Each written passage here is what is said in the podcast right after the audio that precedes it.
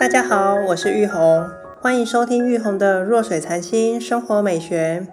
九月四号，屏东展开为期将近两个月的南国慢读节，让我们重新认识这块土地。开幕当天，我也亲临了现场，参与记者会，还有屏东县长潘孟安跟 Verse 杂志社社长张铁志的对谈，主题为“屏东对台湾的意义与台湾对世界的意义”。这场对谈非常精彩，有很多亮点都是很值得深入探讨。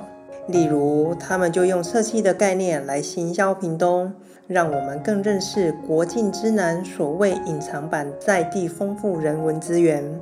垦丁不再只是屏东印象而已，蓝皮火车就是一个很鲜明的例子。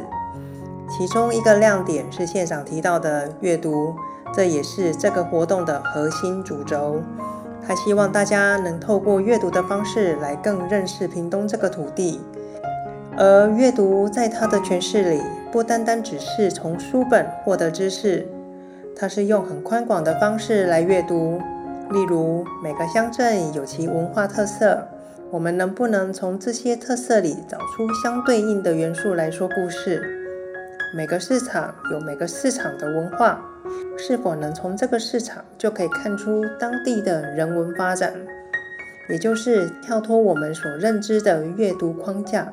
让阅读不再只是从书本上获得知识，日常生活也是一种阅读。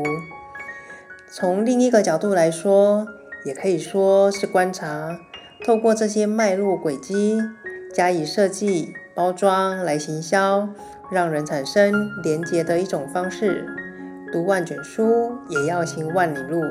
这句话的深层意思是用来打开我们的视野，打开我们的心。去看这个世界，有着八十场讲座活动贯穿两个月，让我们更深入阅读国境之南的人文之美。最后，非常感谢你们今天的收听，欢迎分享与留言，诚心邀请有兴趣的你们订阅我的频道，和我一起同游这趟自我探索的旅程。祝福你们一切平安喜乐，我们下期见。